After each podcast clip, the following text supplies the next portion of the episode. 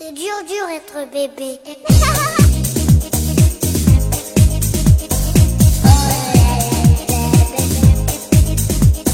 Hello，大家好，欢迎大家收听大型自制科幻悬疑青春偶像励志砍车育儿八卦类辣妈脱口秀节目《腊八粥》，我们是 Lady 妈妈天团。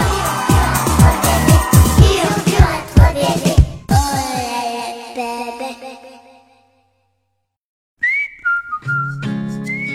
Hello，大家好，欢迎收听喜马拉雅自制女性脱口秀节目《Lady 妈妈腊八粥》。我呢依然是女生卢小云。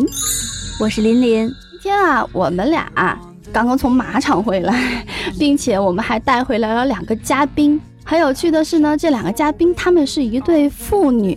那但是虽然是父女啊，我跟你讲，今天我们的小嘉宾他的来头可不小。然后他是一个马术小骑士，而且是一个冠军小骑士。对香香小朋友呢，今年十岁，但是已经有好几个马术冠军的这个头衔，是吧？不是好几个，是无数个，对吧，爸爸？哦，对，刚好我们介绍一下香香的爸爸。香香爸爸也是一位骑士，特别帅的、特别英俊的骑士。大家好，我是史奇。那么今天我们把这两位大骑士、小骑士，然后请到我们这儿来，其实是想给大家带来一个非常嗯感兴趣，但是又很难有机会去了解的一个话题，就是关于马术。马术这项运动呢，嗯、实际上很早开始就已经是奥运会的比赛项目了，但是可能在我们国家的话，也就是这几年。嗯对吧？才开始兴起。可是我突然发现，在我身边有越来越多的人非常喜欢和关注这项运动，但是它又是有门槛儿的。所以呢，今天我们也是特别请到这两位嗯、呃嘉宾，不一样的嘉宾，他们是专家，而且非常了解这个行业，来告诉各位爸爸妈妈如何呃带你们的小朋友呢，将来也可以骑上马，然后去学习这项运动。其实，嗯、我是特别想，嗯、问一下香香，那应该是很小很小的时候就开始接触马了，是吗？香香？三四岁吧，哦，嗯，爸爸记得大概是这样吗？他真正上去骑应该差不多三四岁，嗯，但特别小的时候，他两个多月的时候就给他放到马背上过。哇，两个多月的时候，小朋友可能应该是刚刚会爬的这个阶段，是不是？嗯，爬好还爬不好了，哦，还都已经 都已经可以骑马了，爬呢，对对对，嗯就给放在马背上，然后嗯嗯玩儿。嗯，但但也就是说，我觉得这就是从小就在马背上，嗯、和马一起亲密无间生活起来的孩子，就好像我们一生下来身边我们就养了一个小狗狗，可能就是这样的感觉。那，呃，香香，你记得你自己三四岁接触马，那你自己属于你自己的第一匹小 pony 大概是多大呀？我自己的 pony 第一个是四岁的时候，啊，就是你四岁的时候有了一有了一匹小 pony，对，嗯，他他那个时候多大？也是四岁，哦，你们俩是同龄的。那你的 pony 它就叫 pony 呢，还是叫叫什么名字？叫 Tony。叫 Tony 呀、哦，嗯嗯，你喜欢你的小 Tony 吗？喜欢，非常喜欢。那你记得你和你的 Tony，然后嗯在一起，大概你能向我描述一下，就是你和 Tony 在一起的那种那种感受是什么样的吗？阿姨特别想了解。就是感觉特别开心，然后呢，其实我们也想知道，就是你会骑着 Tony 比赛，会骑着 Tony 去训练。那除此之外，你还会跟他有什么样的接触吗？平时？会去遛他，吃草。哦，对，还会给他洗澡呢。洗澡的时候，爸爸会帮忙吗？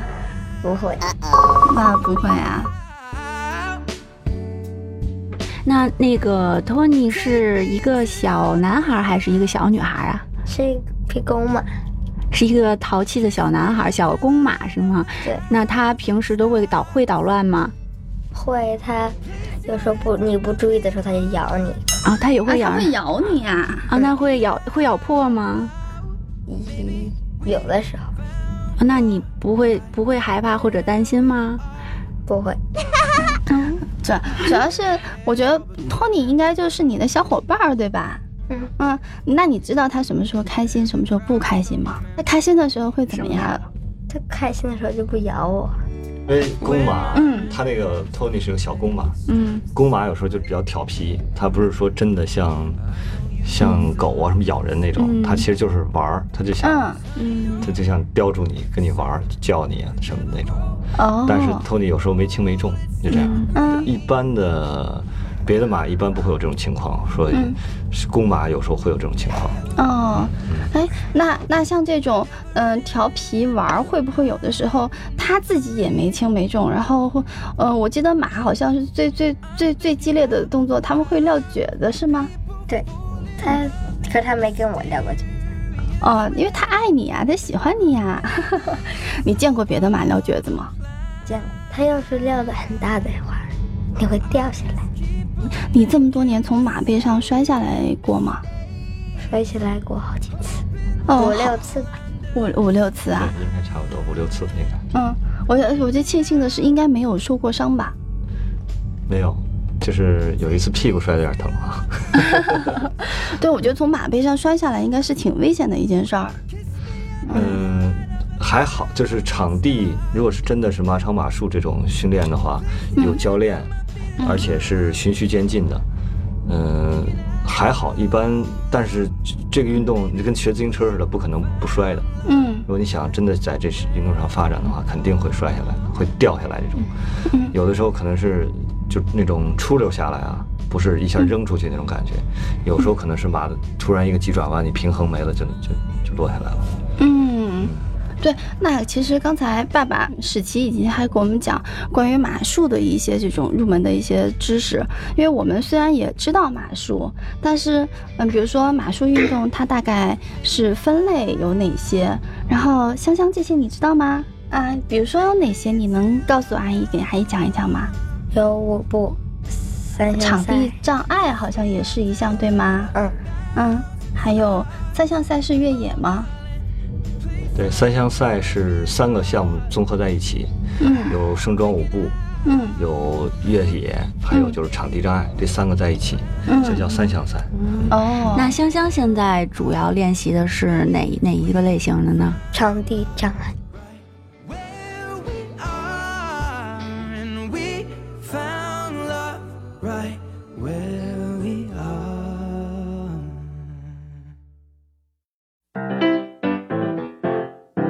障碍反正，顾名思义，就是在在一个固定的场地里，嗯。一个规定的场地里头，然后有摆，呃，根据设计师，根据路线设计师来摆不同的数量的障碍，一般是十二到十五跳，嗯，在然后路线也是每次在比赛前，那个运动员才会知道，嗯，基本上国内是半个小提前半个小时去看路线，看完你要很快的记在脑子里，怎么跳完这十二道，然后在规定时间内这十二道跳完，再如果是打掉一根杆儿，罚四分儿；如果在不打杆儿的情况下，就是大家在比最后谁的时间最短，谁赢，这么一个规则。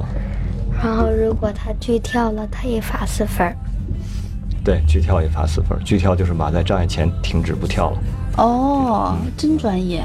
嗯，其实这个路线的话，你在开始前半个小时还不能带着马进去，是只能人进去量，对吗？对对对，嗯。就只能人进去，因为是这样，嗯、所有如果所有的人运动员都骑着马进去，这个这个场地就乱套了。就乱套了。就 是你呃人进去以后，很快的把这个路线从一到十二是怎么走，你可以看到很多人在量那个障碍之间的距离，拿自己的步子，其要拿步子，就是脚步去量。对我们一般呢有几种方式，一个就是练你自己一步迈出去正好一米，嗯，这样就比较准确，从这道障碍到这道障碍之间多少米，然后多少米以后我们来算这个马到这道障碍下一道障碍是多少步，嗯这个基本上都要准确的，就除非特别长的距离，比如七八步那种，我可以稍微大一点，或者说稍微小一点。像四步左右的，四步以内的，基本上都是要准确，是四步就是四步。如果你你走了五步，基本上就不会跳好，或者你走了三步也不会跳好，也可能有危险，就这样。哦，嗯，那香香，那你每次你记得你的那个步伐，每一次都是很精准的吗？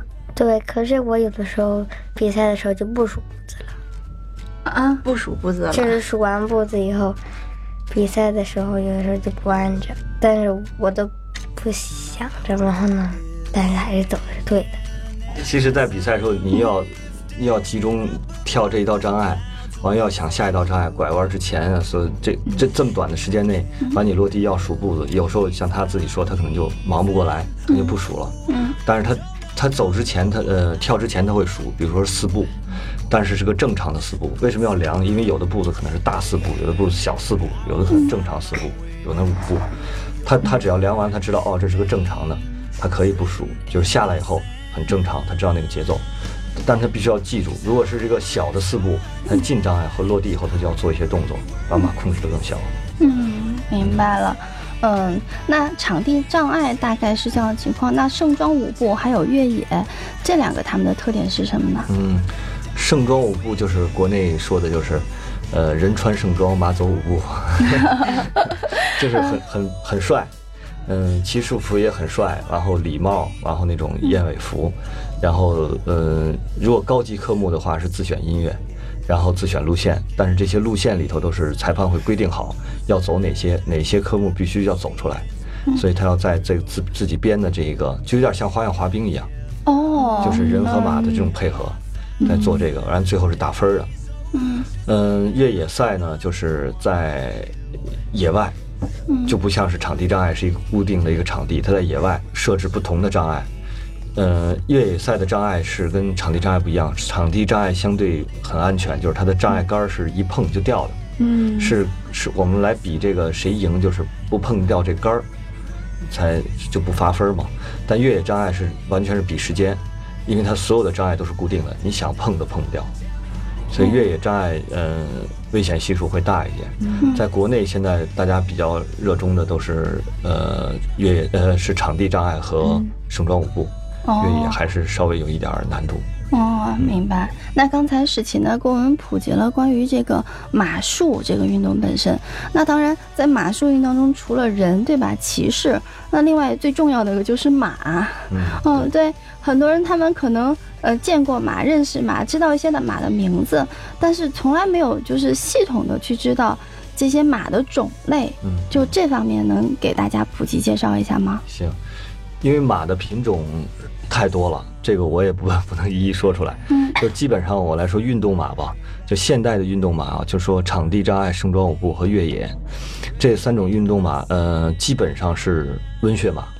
嗯呃，马匹这个温血的概念是相对于冷血和热血吗？对你像冷血马就基本上是完马，呃，重完马就是嗯比较重，就是呃体型很大，然后比较重，不是那么灵活，但是耐力很强。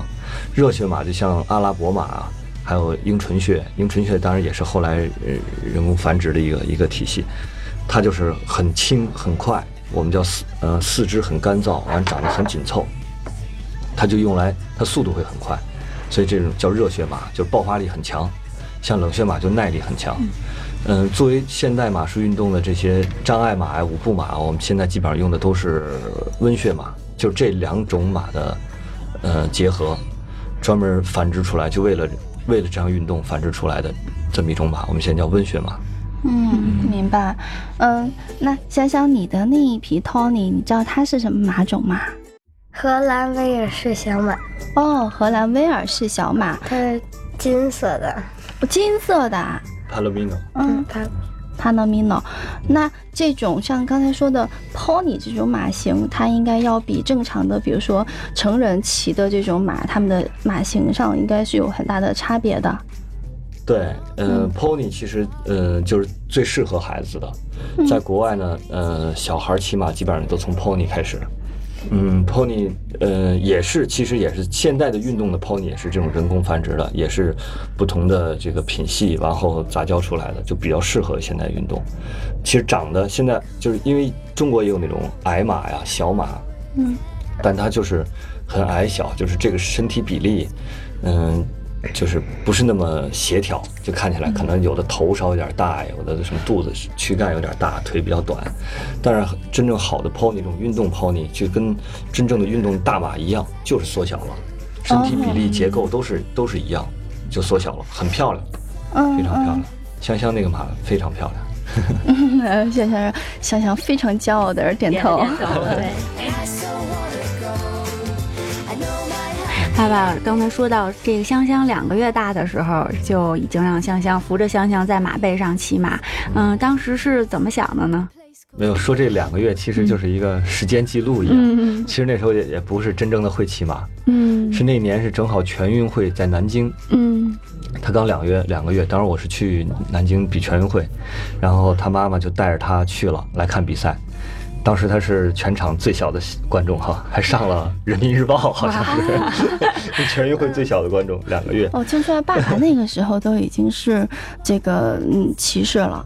啊，对，我就那时候在比赛也啊，嗯，然后我们还有照片嘛，就所以就那时候就给他放在马上，呃，扶着他，他挺高兴的，他就啊就在那儿叫啊笑啊，就是让马一走他就特别开心，然后扶着他，让他那么走，所以这是他这个记录吧，可以说是两个月 在马上，但那时候其实不是不是叫骑马，只是坐在上面，啊，真正开始骑差不多三四岁，三四岁的时候。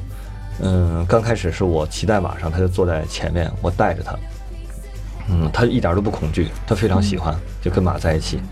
然后每次让他从马上下来都要哭一场，不肯下来。舍不得下来。对，他就，因为他可能因为从小可能有这种环境吧，然后他对马是真的是没有什么恐惧，在上面很放松，所以他没有那个像一般的小孩可能从小没接触过，有一段时间可能刚开始会有一点恐惧，但是他好像没有过这个这个经历，就是一直就很喜欢。摔下来以后也是，我问他还骑吗？骑。那其实像你也见过很多，就是像香香这么大，就是在学马术的小朋友。那您觉得，就是让小朋友去学马术，对他们本身的成长有什么好处呢？嗯，像我们俱乐部现在很多小孩儿，嗯嗯，好几百个小小孩儿在骑马学骑马。我们是从五岁以上开始，因为五岁他基本上自己的平衡呃已经有了，而且他有一些力量了，这样可以开始训练了。小孩呢，我是觉得啊，个人觉得，因为第一就是跟那么大一个动物打交道，我觉得会让小孩很自信，他会觉得，嗯，跟这么大一个动物我都可以控制，都可以，都可以跟他在一起，他是我觉得他会更自信一些。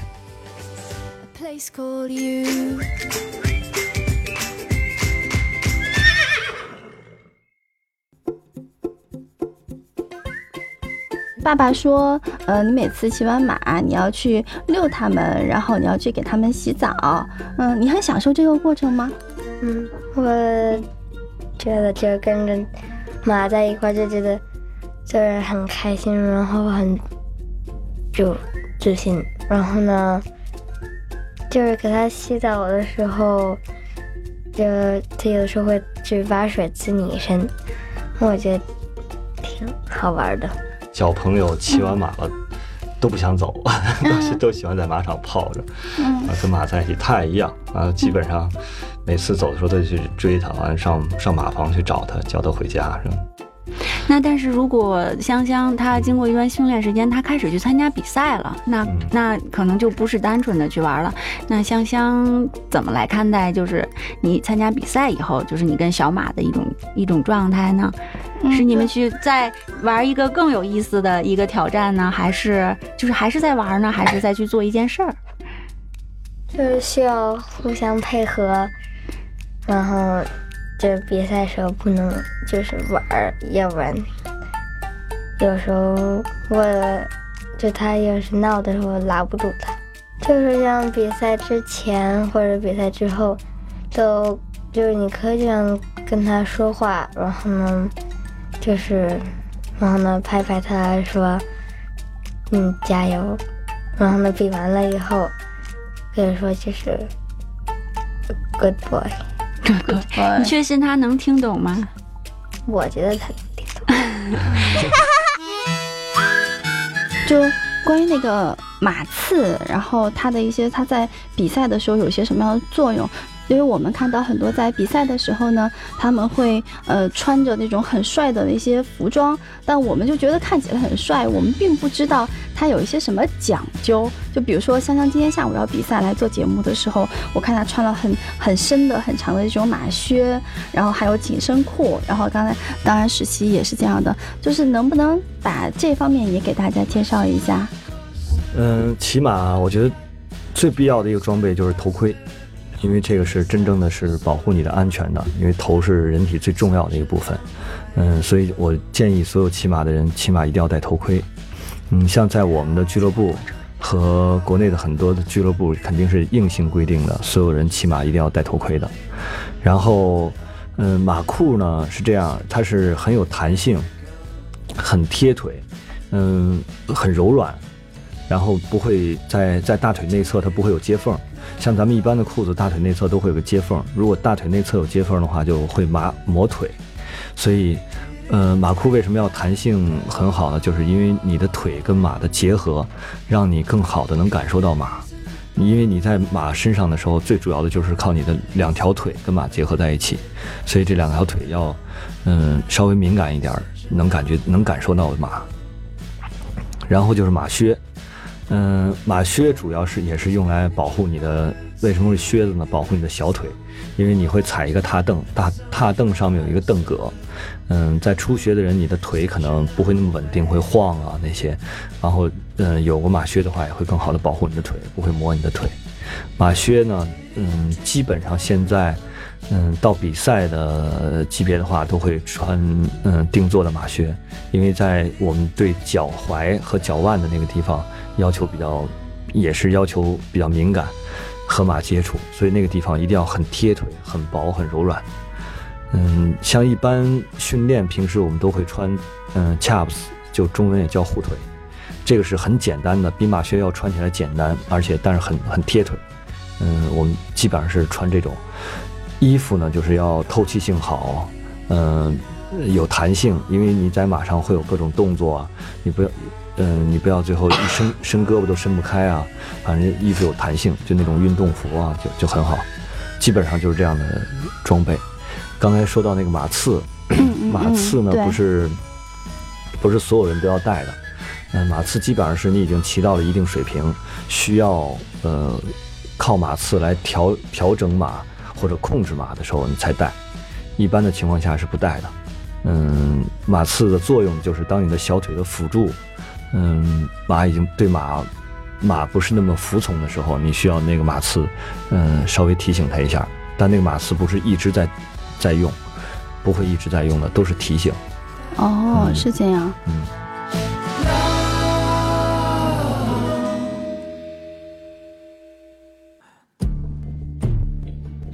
马刺是提醒他，是不是主要是在比赛的时候才会去用？嗯，像我们在平时训练也要用，就是哦平时训练你就要做到他哪个地方做的不好，你要提醒他。马刺听起来是个刺，听起来可能是挺尖、挺尖的东西。呃，马刺分很多种，很多种，几十种马刺。呃，有有尖利一点的，像马术用的马刺，呃很少用那种比较尖利的。呃，都是比较柔和的，嗯嗯，你看着是它头可能是圆的呀，或者有角度的呀，或者是一个轮儿啊，那种很圆滑的轮儿啊，这种，或者是一个像球一样能转的，这样的，就是只是起到一个提醒的作用，并不是来惩罚它。马刺是这样。嗯，我看史琪在介绍这个的时候，香香一直在旁边去这个用手势，然后或者是点头来 来向我们描述那个马刺到底是怎么样的。嗯，那香香刚好啊，就是阿姨想问一下，嗯，我看过一张照片儿，你。坐在马背上，然后你的爸爸，呃，刚好牵着那个马绳，然后回过头来，呃，然后很开心的看着你。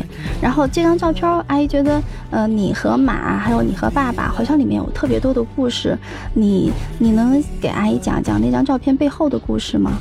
就是那天我比赛，比赛之前就是热身嘛，然后他就是我有点就是紧张，所以就然后 他有点就是不太服从啊。对，然后比赛的时候我不是特别敢用腿，然后可是比的还挺好的，然后呢，比完了以后，就是爸爸就去，就是特别高兴，因为我就是敢骑那匹马比了，因为有一次我骑那匹马就是摔下来，然后呢，就是因为我踢他了一脚。你踢他了一脚，嗯，这匹马就是说它不是你的那一匹 Tony 是吗？对，嗯它叫 Bonte。嗯，就是你已经骑过很多匹马了是吗？嗯，啊，就是而且你还骑着这很多匹马去比赛了。没有，我就骑了 Tony，、还有 Bonte，、还有一匹是我妹妹的那匹叫 Preser，它就是现在瘸了，还没好。你，你是一直带着他一起来骑的吗？嗯，就是他跟着别的教练，他不跟我一个教练。那那妹妹她会经常来，嗯、请教你。我觉得妹妹一定特别崇拜你吧，毕竟你是冠军啊。嗯，不，他不崇拜我。那你能不能告诉阿姨，还有其他的小朋友，就是当他们自己到马场上，然后要去接触这个马，要去，嗯，要去像你一样去骑马，你有一些什么想跟他们去分享的，要告诉他们的吗？就是他们就是这，要是要骑马，他们就得胆子大，要胆子大，嗯。嗯，然后有自信，就是自己肯定骑的可以，就是会骑好。嗯，因为我前几天也是带着我闺女去马场看一看，当然我闺女还比较小，她两岁半嘛，然后她对马的那种感觉就是。既害怕又好奇，就是我想把她抱走呢，她不干，她说我要看马，嗯，然后可是我把它就是放到马的边上，然后让它拍一拍马的脖子，不要不要，然后又很害怕，就是这种很纠结的心情。那可能这个问题会对很多很多绝大部分小朋友都有。对，我觉得是这样。嗯，其实小孩儿，因为咱们城市的孩子很少见到那么大的动物，他第一次见那么大动物，他肯定自我保护，他也不会愿意去靠近那那么大一个动物。很少有有小朋友就是一第一次见着马，然后也没见到别的朋友小朋友在玩马的话，他上去就对这个马很感兴趣，摸呀。其实这种很少，他肯定是有一点自我保护的。嗯，但是很容易让他们去喜欢马，去接触马。因为我有这么一个例子，就是有一次我的朋友周末，嗯，来我们马场，然后正好赶上中午吃饭的时候，嗯，所有的人都休息了，然后小朋友骑马的小朋友也都都休息了，这时候带他去马去马房也是不敢去摸，离那马保持距离，但是他也感兴趣，也是保持距离。完了我们就问他下午要不要骑啊？他说不骑不骑，我肯定不骑。他说他他觉得太太害怕了，他说他不会骑。然后我们就去吃饭了。吃完饭呢，就是两点钟，我们那个下午的训练就开始了，很多小朋友就来了，跟他差不多大的，还有比他小的小朋友就都在骑马。他站在底下一看，他突然觉得，他原来觉得这个运动或这个马不会跟他有什么关系，不会跟小孩有什么关系。他当时一看那么多小孩都在马上骑着，他马上就说我要骑。你说你不怕了？他说我不怕，我要试一试。所以其实我觉得这个榜样作用还是挺大的。当你看到别的小朋友去做，你就哎，你觉得这事儿他能，我也可以。所以我觉得孩子也是这样，慢慢就越来越自信的。我觉得，嗯，就是不光孩子之间他们会互相的去看别人，我觉得还有，因为我也认识朋友，她是她自己，她是一个妈妈，然后她自己喜欢去骑马，而且就在你们那个呃天心调梁的这个马场，嗯然后她还带了她自己的两个儿子，嗯也在你们那个马场去学习。嗯我觉得这种亲子类的，他马术运动是不是也可以作为一种亲子类的一种活动？嗯，这绝对是一个适合家庭的运动，真的。很，我们那儿很多是一家人骑马的，父亲、母亲、孩子一起。嗯，也有一些刚开始是送孩子来骑马，后来就家长也特别喜欢开始骑马，很多这样的情况。嗯嗯，然后它这个其实也没有太大的年龄限制，刚才你说到最小可能有五岁五岁，开始。然后嗯然后年纪大一些，大到什么程度？我们这儿六十多岁的也有，嗯就五十多岁的很多。嗯就是因为这个运动在奥运会上比赛，还有六十多岁的人在比赛呢。我们有很多那个会员，就是呃年龄稍微大一些的，他们早晨起来就过来训练，嗯而且经常是就是很坚持的。基本上如果在北京的话，基本上每天都骑。我们有很多这样的这样的会员，呃，马确实很容易让人中毒，我觉得很容易，就是一旦你骑在上头，嗯，你是觉得你俩能配合了，然后就这种感觉，我觉得就挥之不去了，你就越来越想骑，然后而且你一马术有个好处，就你要一直在学习，在突破一个东西，所以你可能就是你就想来练，要突破自己一个一个阶段，再突破，再突破，就是这样。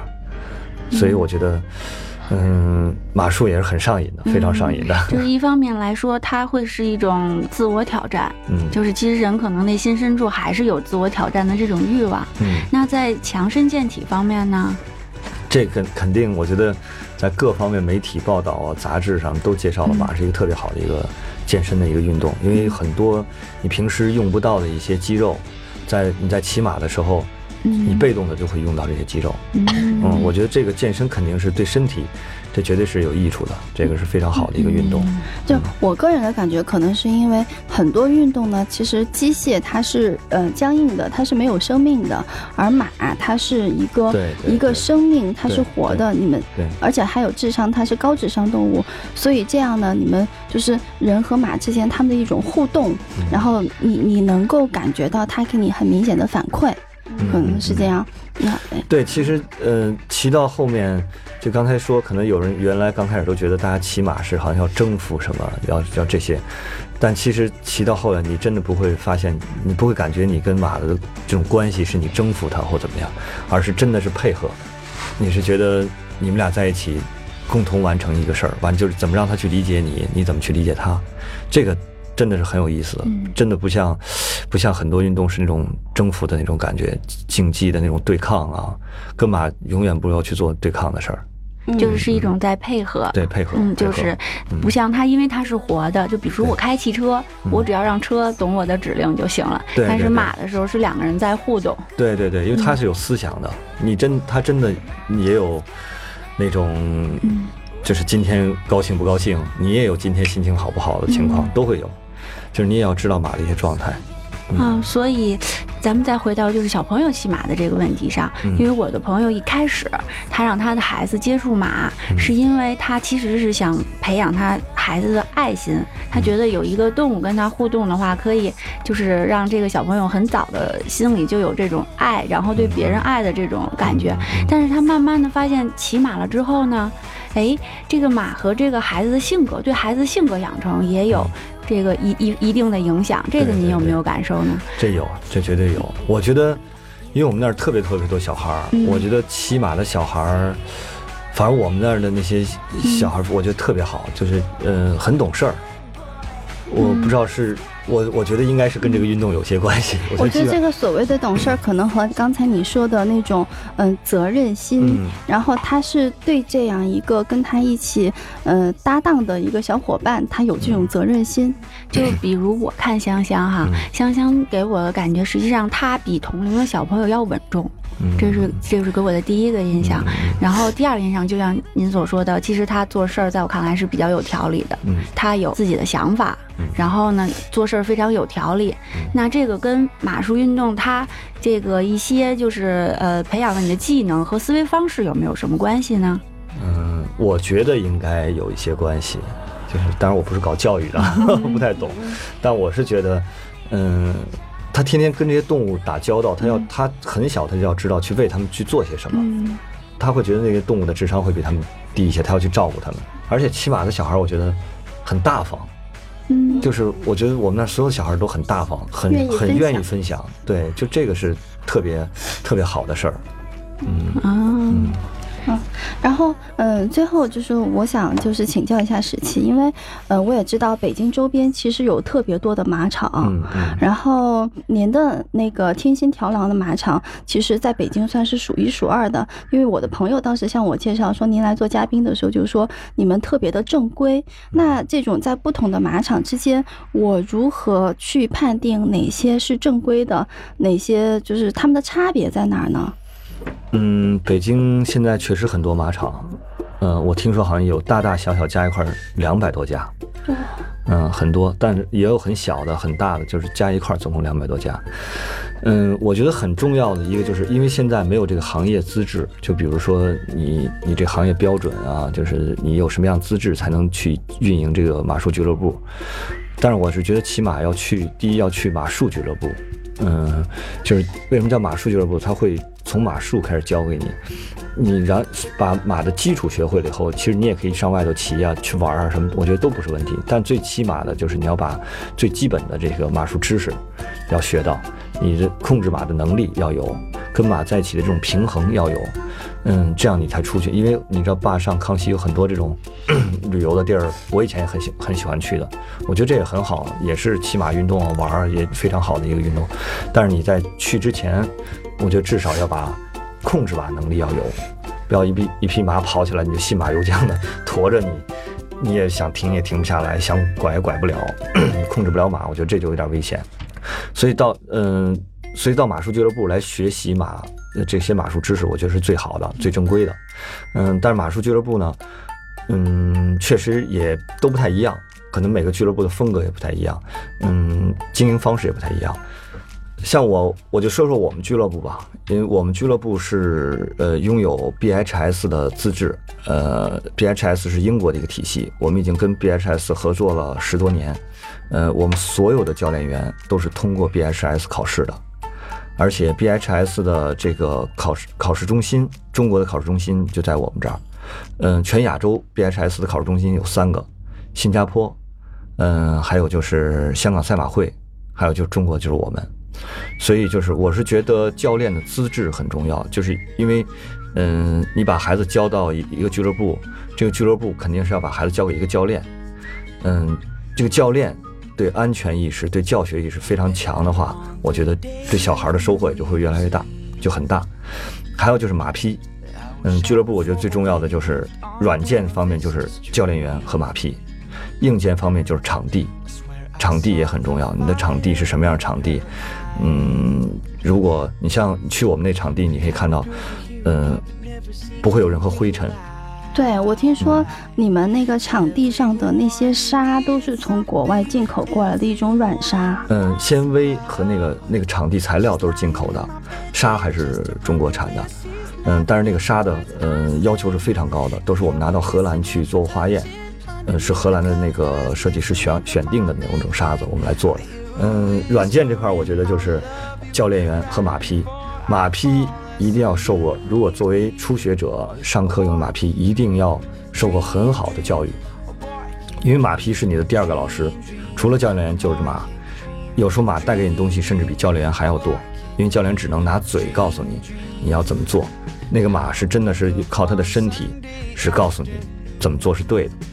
所以，嗯、马匹的重要性，一个是他真的很成熟，能你能在他身上学着东西；还有一个就是他真的很成熟，他不会让你危险。所以我觉得这是选择俱乐部很重要的几点。软性的就是教练和马匹，嗯，硬性的就是场地。我觉得，嗯，其实我是不是可以这样理解您刚才说的那些话？就是即便你可能学马术只是当做一个爱好，你并不会去参加比赛的话，但这是一项运动。